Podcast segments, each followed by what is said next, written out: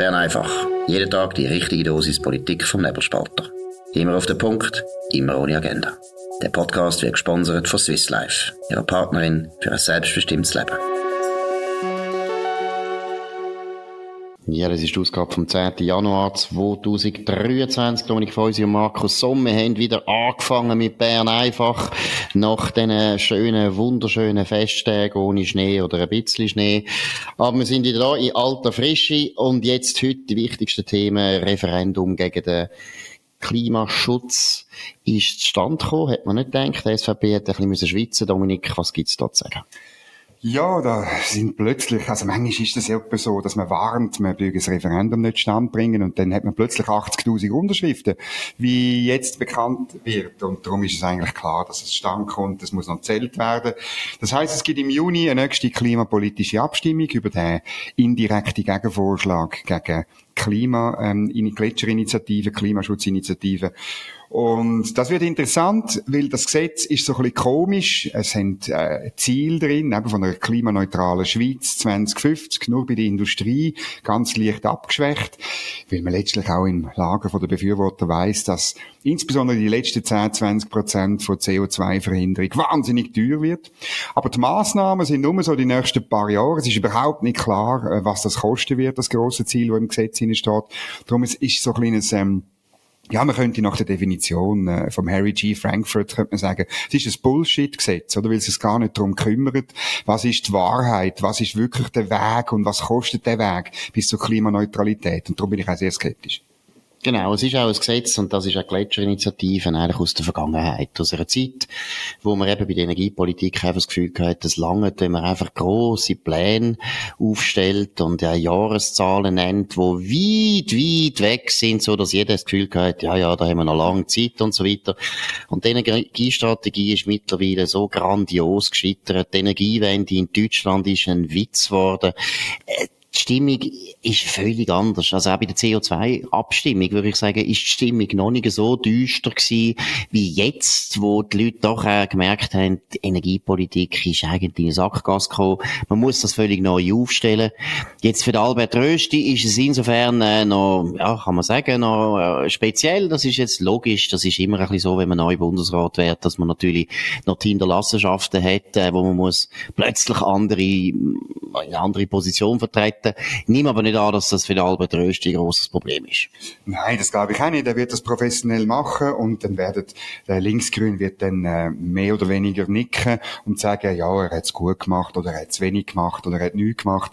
Aber das ist, das ist meiner Ansicht nach ist das nicht Geschichte. Ich finde eher noch, sogar, wenn das Gesetz durchkommt, ändert das, glaube ich, an dem, was du gesagt hast, nichts, dass die Beschlüsse von gestern sind und es ist auch nicht so, dass die wahnsinnig bindend sind, oder? Wenn sich herausstellt, dann spätestens 2030, wenn die zwei Maßnahmen, die man beschlossen hat, nämlich das Ausreißen von Ölheizungen in Einfamilienhäuschen subventionieren, profitieren vor allem ähm, reiche, alleinstehende ähm, Häuslebesitzer, wie äh, das Institut für Schweizer Wirtschaftspolitik an der Uni Luzern herausgefunden hat. Und die zweite Maßnahme ist eine Forschungsförderung für so CO2-Technologien. Auch dort äh, an beiden Orten Milliardenbeträge, am ersten zwei Milliarden, äh, 2,2 und am zweiten, glaube ich, eine ganze Milliarde. Das ist alles ein nice try, bringt uns äh, der Dekarbonisierung nicht weiter. Und ähm, ja, spätestens 2030 oder schon vorher, wenn man dann merkt, oh, es langt nicht, werden die Linksgrünen mit härteren, mit Verbot, mit Flugzeugabgaben, alle mit dem Zeug wieder kommen, was schon mal abgelehnt worden ist. Genau, aber bis dann gibt's die linksgrünen Parteien gar nicht mehr. Das können wir jetzt auch prophezeien, das ist genau das Gleiche, weil wir machen jetzt auch einfach Aussagen und sagen, im Jahr 2050 gibt's die SP nicht mehr. Kann man auch machen. Also, es ist etwas Gleiches wie die Energiepolitik. Man hat einfach das Gefühl, wir können ein Gesetz machen und dann durch sich die Welt anpassen. Und ich glaube, das ist ganz, ganz stark äh, erschüttert worden, der Glaube. Und ich, also die Bevölkerung sowieso, die haben nie daran geglaubt. Aber ich glaube auch innerhalb von der Eliten. Oder? Also ich glaube auch, selbst bei der SP, äh, die sind alle nicht mehr so ganz sicher, ob sie das wirklich schaffen. Und eben, wenn man auch schaut in Europa, ist überall am Kippen. Kernkraft wird in vielen, vielen Ländern in Europa wieder ganz normal und offen diskutiert. Es gibt ja noch zwei Ausreißer. Das eine ist Deutschland, das andere ist die Schweiz. Aber da können wir in dem Zusammenhang vielleicht noch sagen, auch bei der Zürich Zeitung hat sich etwas bewegt. Äh, auch äh, die älteste Zeitung von der Schweiz, nicht gerade aus der Steinzeit und durchaus ab und zu modern. Aber Kernkraft haben sie doch äh, einen, einen komischen Redakteur eingestellt, der äh, früher beim Tagesanzeiger war. Das sollte eigentlich verboten sein. Auf jeden Fall hat er natürlich wieder äh, einen ganz schwachen Kommentar geschrieben zum Atom, zur Atomfrage. Dominik, um was geht's da? Ja, also man tut eben gross sagen, dass äh, David Fomplo, wir tun da immer Namen nennen, auch ein, Lieblingsjournalist von uns, also im leicht ironischen Sinn. Äh, offensichtlich ist ähm, bei der bei der NZZ Führung noch nicht so sichergestellt. Aber das ist verrückt, oder? Er sagt eben, die Schweiz hinke hinten nach. Das ist so ein klassisches Tagi-Argument, oder? Also im Vergleich zu Europa haben wir zu wenig erneuerbare Energien und, und eben so ähm, äh, darum, und es ist eine völlige Illusion, wenn man auf AKW setzt. Und es ist interessant, will, glaube ich, vor drei Tagen. Oder? Nein, gestern, gestern. Ist, äh, ist, ist das Gegenteil von Peter Fischer im Wirtschaftsteil gekommen, dass man unbedingt, äh, wahnsinnig, der Peter Fischer hat endlich gemerkt, dass man wieder muss über AKW reden. Nicht kurzfristig, nicht mittelfristig, aber in zehn Jahren wäre das ohne Problem möglich und wir hätten längstens ein Atomkraftwerk, wenn wir äh, die Rahmengesuche von den Ende Nullerjahr ähm, letztlich das gemacht hat mit ihnen, wo richtig sie wäre, nämlich sie zu bewilligen. Genau, und der Peter Fischer ist natürlich ein Schwergewicht. Das ist ehemaliger Wirtschaftschef von der Zürich Zeitung, jetzt äh, Chefökonom, auch äh, liberal, wirklich, äh, abgesehen von seiner Haltung zu Europa, stimmt alles politisch. Genau. Während der David von Blon, ja, ist ein bisschen Lichtgewicht und schwadert da im ideologischen Sumpf rum und weiss nicht, wie er für sich kommt.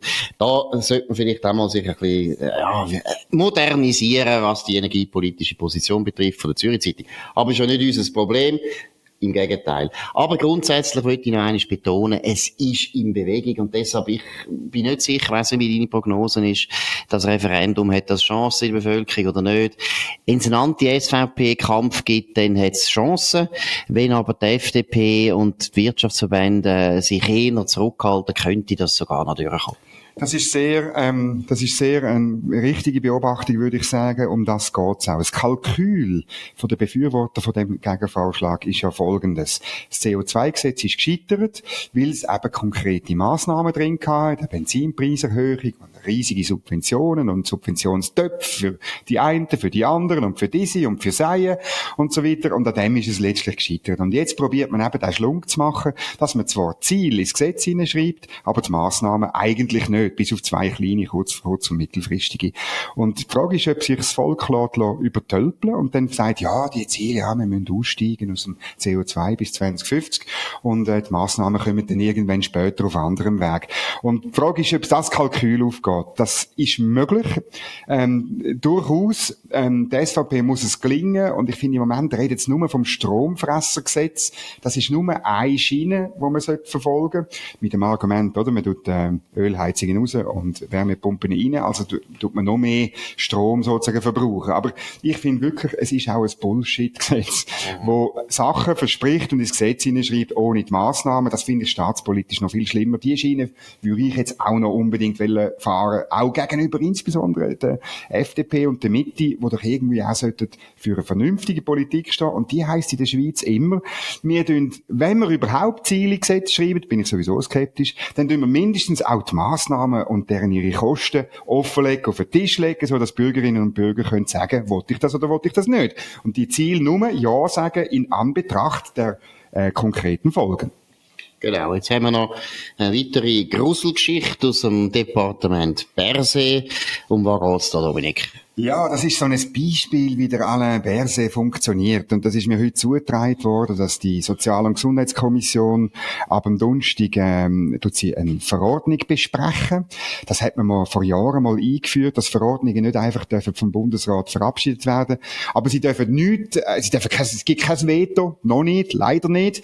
Aber es wird besprochen. Und das ist lustig, das ist eine Verordnungsänderung, ähm, äh, KVV, also im Krankenversicherungsbereich, wo etwas drinsteht, was das Parlament vor einem halben Jahr abgelehnt hat, nämlich faktisch so eine Preisordnung bei den Generika, so dass nur das günstigste Generika im Endeffekt ähm, zahlt wird. Und es ist, so, es ist also das klassische Vorgehen. Das Parlament lehnt etwas ab, was ihm wichtig ist, und dann tut es einfach auf Verordnungsebene wieder reinbauen. Er tut es natürlich anders benennen, also es sind völlig andere Namen und andere Verfahren und so, aber mehr Macht für ihn. Und mehr Preisdruck. Und er schaut das Gesundheitswesen nur unter dem Aspekt vom Preis an, nicht unter dem Aspekt von der Qualität und vom Nutzen. Und das wissen wir, das so funktioniert die Märkte nicht, schon gar nicht in einem hochentwickelten Land wie die Schweiz. Es geht auch im Gesetz im Übrigen, im, im KVG geht es immer um Wirksamkeit, Zweckmäßigkeit äh, eben auch. Und das ist ganz entscheidend, aber das ist ihm ein bisschen egal. Genau, und das ist ja nicht nur der Alain Berset, das muss man schon mal betonen, oder? Das ist schon etwas, und wir berichten ja immer wieder darüber, und wir berichten natürlich auch aus Überzeugung darüber, weil die Verwahrlosung, oder? Die, die, die gesetzgeberische, politische, demokratiepolitische Verwahrlosung, die in Bern stattgefunden hat in den letzten 10, 15 Jahren, das ist verheerend. Das ist verheerend. Da wird Demokratie eigentlich ausgehebelt. Du hast es richtig gesagt, das Parlament beschließt etwas und die Verwaltung sagt, ja, ja, ist lustig, April, April, nehmen wir nicht ernst. Das Gleiche ist ja bei Volksabstimmungen, so geht es so weit, oder, dass man bei Volksabstimmungen Masseneinwanderungsinitiativen, ja, April, April, das Volk hat sich da agiert, tun wir halt wieder korrigieren. Das ist eine Art, wo wo nicht weitergehen sollte. Und eben, was schon nur auf dem Verordnungsweg die ganze Zeit eigentlich die Regierung ohne demokratische Legitim Legitimation haben sie zwar, aber ohne, ohne demokratisches Verfahren mhm. tut Zeug beschliessen, wo eben schon lange nicht dürften gar nicht auf dem Verordnungsweg äh, beschlossen werden. Früher hat die Verordnung geheissen, Gottverdeckel, dass man irgendwo gesagt hat, ja, ähm, so viel darf es kosten oder einfach wirklich praktische, genau. operative genau. Fragen sind da behandelt worden und sicher nicht politische, sicher nicht inhaltliche Fragen. Und das ist, äh, hat wahnsinnig eingerissen, weil es natürlich für die Verwaltung, wir immer wieder sagen, die Verwaltung regiert in dem Land, die Verwaltung regiert in dem Land, die Verwaltung regiert in dem Land. Gut, jetzt sind wir noch bei einem anderen wichtigen Personalentscheid, der sehr erfreulich ist. Äh, Albert Rösti hat seinen Generalsekretär ernannt, der wird morgen noch bestätigt vom Bundesrat, das ist ziemlich sicher eine Formsache. Um wer geht's da? Ja, das ist der Yves Bichsel, der ist bekannt in Bern. Er ist ursprünglich äh, Umweltnaturwissenschaftler, doktoriert an der ETH, ein brillanter Kopf, ein Schnelldenker, schnelle Auffassungsgabe. Und ähm, er ist dann zuerst bei der SVP, bei der Partei gewesen. Äh, am Schluss äh, ist er dann gewechselt ins, ins Departement äh, Blocher und ist von dort dann von der Evelyn Wittmer-Schlumpf rauskomplementiert worden. Ist ähm, jetzt längere Zeit äh, beim Pierre-Alain Schneck Beck gewesen, Gesundheitsdirektor vom Kanton Bern und soll jetzt eben morgen Generalsekretär werden. Ich habe es schon mal gesagt, brillanter Kopf, Schnelldenker und bedenklich finde ich mehr, wie er, wie das, wie rein der Name in linksgrünen Kreis, auch so auf Twitter und so, wie das ähm, äh, unglaubliche Empörung, Nervosität auslöst und muss sagen, wenn das so ist, es ist das beste Kompliment, dann muss der Yves Bichsel auch in deren Augen ein guter Mann sein. Ja, und ich muss sagen, das ist jetzt äh, mal sehr äh, ein erfreulicher erster Personalentscheid aus dem Departement Rösti, weil das ist wirklich wichtig. Der Yves Bixel ist ganz sicher politisch absolut auf Parteilinie und zwar in dem Sinn nicht, dass er dogmatisch wäre oder borniert, aber einfach gescheit und mit Überzeugung, der weiß, um was es geht. Das ist mal das Erste, dass alle die Leute, die innerhalb von der SVP ab und zu das Gefühl haben, ja, der Rösti, das ist ein netter und der ist schon auf Parteilinien, aber über das durchhebt, wissen wir nicht. Der Entscheid Yves Bixel ist eigentlich ein ganz guter Entscheid, zeigt das eindeutig. Yves Bixel ist auch beim Christoph Blocher gewesen, hat auch dort die höheren Weihen bekommen. Also da kann niemand sagen, der Rösti hat ein Problem mit Herliberg. Das kommt noch dazu. Aber was ich auch noch ganz wichtig finde, du kennst ja das gut in Bern, das ist jetzt wirklich einer, der die Mechanismen in dieser Verwaltung aus dem FF genau. kennt. Der weiß ganz genau, wie Beamte denken, wie Beamte handeln, wie, Beam wie Beamte auch geführt werden. Und das ist meiner Meinung nach vom Rösti ein sehr guter Entscheid, weil es ihn natürlich auch sehr entlastet. Oder? Ich meine, ist ja immer das Gleiche. In so einem Departement hat man ja wie zwei Fronten. Die eine Front ist gegen aussen, das ist die politische Konkurrenz, das ist, äh, das sind Parteien aber auch und so weiter die Öffentlichkeit. Aber die andere Front ist eigentlich die innere Front und die ist fast noch wichtiger, dass man nämlich Beamte dazu bringt, dass sie einfach Beamte sind. Das heißt, dass sie ausführen und nicht selber das Gefühl haben, sie sagen Politiker und sie sagen eigentlich der Bundesrat, was die meisten Beamten, hat man ab und zu das Gefühl, denken. Ja, das ist verrückt und ich, ich, ich habe jetzt gerade einen Artikel gelesen bei Tamedia von Benny Gaffner, unserem Ex-Kollege äh, von der Basel-Zeitung, über den Yves Bichsel und das ist noch wahnsinnig, ähm, weil der Benny Gaffner nichts Inhaltliches oder irgendwie ein politisch oder sagen wir auch vom Verfahren her, vom Vorgehen her, Schlimmes findet beim Yves Bichsel, weil das absoluter Profi, 100, wie du gesagt hast, hundertprozentig auch korrekt und kennt die Institutionen und Abläufe aus dem FF. Weil er nichts so findet, wo er ihm anhängen kann, bleibt am Schluss nur zwei Sachen. Einerseits, ähm, der Yves Bichsel ist Mitglied von einer evangelikalen Kirche. Ähm, äh, so viel ich weiß, haben wir aber Glaubens- und Gewissensfreiheit in dem Land. Und zweitens gibt's die SP, aber nicht einmal die SP Schweiz, sondern die SP Kanton Bern, findet das ganz schlimm, dass der Yves Bichsel überhaupt irgendetwas einmal geworden ist und das hat man auch ausgraben dazu. Na gut, und das ist erst noch ein Zitat, das eigentlich aus der Vergangenheit genau, ist. Die SP Bern hat das gesagt, wo der Pierre-Alain Schneck, äh, der Yves Bichsel eben zu seinem Generalsekretär im Kanton Bern ernannt hat. Der hat die SP in Bern ein bisschen ausgerufen. 2016. Und, und, eben 2016, sonst hat er gar nichts, der Benny Gaffner nichts gefunden. Ein sehr ein bedauerlichen Artikel, das ist eine Enttäuschung für den Benny Gaffner, der eigentlich ein guter Journalist ist. Aber äh, da äh, weiss auch nicht, vielleicht sich ein bisschen anbieten hat wollen. Bei der Linken ist nicht nötig, muss, muss er nicht machen. Und was ich auch noch will sagen, es ist eigentlich schon spektakulär. Dass in einem Land, wo in der Bundesverfassung immer noch steht, das erste Wort im Namen Gottes des Allmächtigen, ja. einer im Prinzip schief angeschaut wird, wenn er in einer Freikirche ist. Das ist unglaublich, das ist eine verdammte Sauerei. Und da würde ich mal einen hören, wo würde irgendjemandem sagen, ja, er ist da in dieser Moschee tätig oder er ist ein orthodoxer Jude und so weiter. Was soll der Schrott, dass man Leute, die einfach gläubige Christen sind und man haben, weiss Gott, äh, leider zu wenig von den gläubigen Christen in dem christlichen Land, ist immer noch auch ein christliches Land, dass man das über dem zum Vorwurf macht, oder eben, ist ja dann auch noch so, so feig. Man tut ja, man tut's ja gar nicht sagen. Man ja. sagt ja nicht, das dürfte nicht, weil man schon weiss, es gibt Religionsfreiheit, oder? Und man weiss ja schon, man sollte eigentlich tolerant sein. Aber die Linken, und der Benny Gaffner gehört anscheinend jetzt auch zu den Linken, die finden Toleranz ist nur Toleranz uns selber gegenüber den Linken. Und alle, die nicht links sind, denen gegenüber dürfen wir intolerant sein. Nein, also ganz ein trauriges Kapitel, aber wir schließen eines ab mit einem guten Ton. Das ist ein guter Entscheid von Albert Rösti und ich bin überzeugt, Yves Bichsel wird äh, noch sehr viele Leute äh, mit grosser Freude erfüllen. ja, da sind wir gespannt drauf. Ähm, wir müssen gerade das Thema weiterführen, oder? Weil der Artikel, oder der würde ja in Zukunft, wenn es nach der Medienkommission, der eidgenössischen Medienkommission geht, würde genau die Art von Journalismus, wie das der Benny Gaffner gemacht hat, wo man so Vorurteile insinuiert und, und letztlich sehr intolerant und fertig machend, ohne jeden Inhalt Journalismus betreibt, das würde finanziert in Zukunft, wenn es nach diesen Damen und Herren geht. Genau, wieder der Presserat, das wahrscheinlich würde absagen, der Presserat, links dominiert, Gewerkschaft, dominiert das Gremium. Nein, äh, was also, ich kann gar nicht anfangen ausrufen, weil es ist so schlimm. Die EMEC, eben die sogenannte Eidgenössische Medienkommission, ist schon mal eine Sauerei, dass es überhaupt das Gremium gibt. Ist nämlich völlig überflüssig. Hat Doris Leutert natürlich, schlau wie sie ist, mal eingeführt. Das ist gar noch nicht so alt. Und äh, einfach damit sie ein Gremium hat, wo im Prinzip von ihr eingesetzt wird und wo im Prinzip einfach die Wünsche von der Verwaltung formuliert und das einfach irgendwie in den Gesetzgebungsprozess reinbringt. Das ist schon spektakulär, wie die Verwaltung selber kann dafür sorgen, dass irgendwo Gesetze gemacht werden, wo sie gern hätten. Wir das Parlament. Wir haben gewählte Politiker, die könnten solche Anliegen aufnehmen. Zweitens haben wir Branchen, Branchenverbände. Ich bin selber im Medienverband gewesen und wenn der Medienverband das Gefühl hat, wir brauchen Subventionen, Subventionen könnten selber kommen. Also das ist mal das Erste. Gut, das neue Papier von der EMEC ist zweitens ein Skandal, weil es unverschämt ist. Wir haben vor einem Jahr abgestimmt über das Medienpaket und das Volk hat mit 54 Prozent gesagt, nein, wir wollen keine Subventionen für private Medien. Das ist, genau, das ist die Grundsatzfrage, die wir entschieden haben mit 54 Prozent. Und nicht einmal ein Jahr später kommt das lächerliche Gremium von ein paar Experten, angeblichen Experten, vor allem Professoren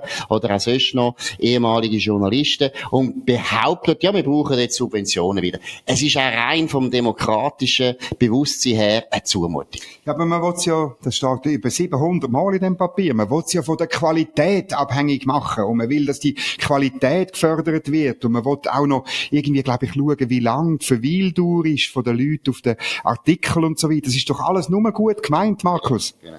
Nein, was ja das neueste, neueste Zauberwort ist, ist Technologie neutral. Also das ist ja auch so eine lächerliche Einsicht. Da merkt man, da sind viele Leute tätig, die schon lange nicht mehr äh, eigentlich in den Medien tätig sind. Ich meine, technologieneutral eben, dass man im Internet ist, dass man Fernsehen macht, dass man Radio macht, dass man aber auch Audio macht im Internet, wie wir zum Beispiel, dass man auch Video macht im Internet, wie wir auch zum Beispiel, dass man Text schickt im Internet, im Digitalen. Alles das machen praktisch alle Medien in der Schweiz. Wir sind alle schon lang technologieneutral und wir brauchen das sogenannte Systemwechsel nicht. Aber um was geht's eigentlich? Es geht nur darum, dass die privaten Medien sollen jetzt neu ganz viel Subventionen bekommen, aber eben technologieneutral, das ist das Zauberwort. Aber eigentlich eine absolute Frechheit, eine bodenlose Frechheit, dass man nach einem Volksentscheid, der so deutlich ausgefallen ist, nicht einmal ein Jahr kann warten Nein, es kommt dann wieder so eine Medienkommission, wo irgendetwas verlangt, irgendein Anregungspapier heißt das, oder?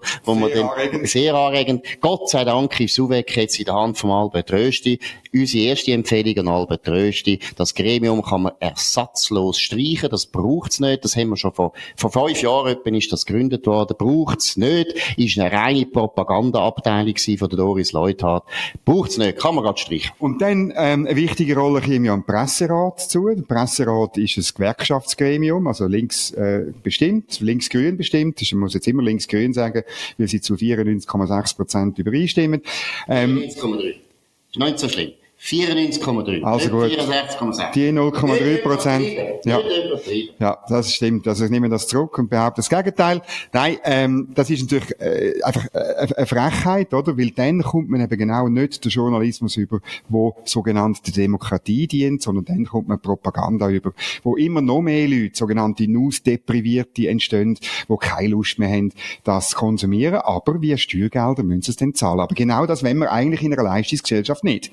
Genau, und das Gute ist auch, und da glauben wir halt auch dran, der Markt sorgt immer dafür, dass es Vielfalt gibt, weil Menschen sind vielfältig. Und wenn die Leute auf den Markt gehen und das einkaufen, was sie wollen, sei das Orangen, Äpfel oder zum Beispiel den Nebelspalter oder den Tagesanzeiger oder die WOTS, da dann gibt's Vielfalt, weil Menschen sind vielfältig und da muss der Staat gar nicht dafür sorgen. Und zweitens, was ja das Widersinnige ist, am Schluss tut ein kleines Gremium von zehn Leuten, zum Beispiel jetzt eben der Presserat oder sagen wir jetzt die EMEC, das sind, glaube 13 Leute, die entscheiden nachher, was Vielfalt ist. Und das ist ja schon wieder, das ist schon widersinnig. Wir sind 9 Millionen Menschen in dem Land. 9 Millionen Meinungen, 9 Millionen Geschmäcker. Und kein Gremium auf der Welt weiß genau, was die Leute wollen. Und deshalb ist der Markt gut. Und deshalb ist es ein absolutes Unding, wenn der Staat mit Subventionen die Medien fördern Ist nicht nötig, den Medien geht's gut, die Medien verdienen genug. Und zweitens, es ist, ein, ich muss noch einmal sagen, es ist jetzt Zumutung, dass man nicht einmal ein Jahr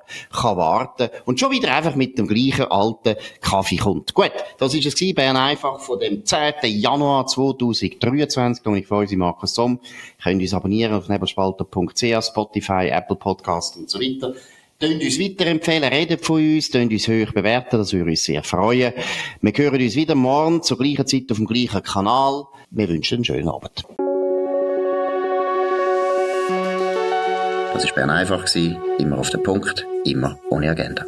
Gesponsert von Swiss Life, ihrer Partnerin für ein selbstbestimmtes Leben.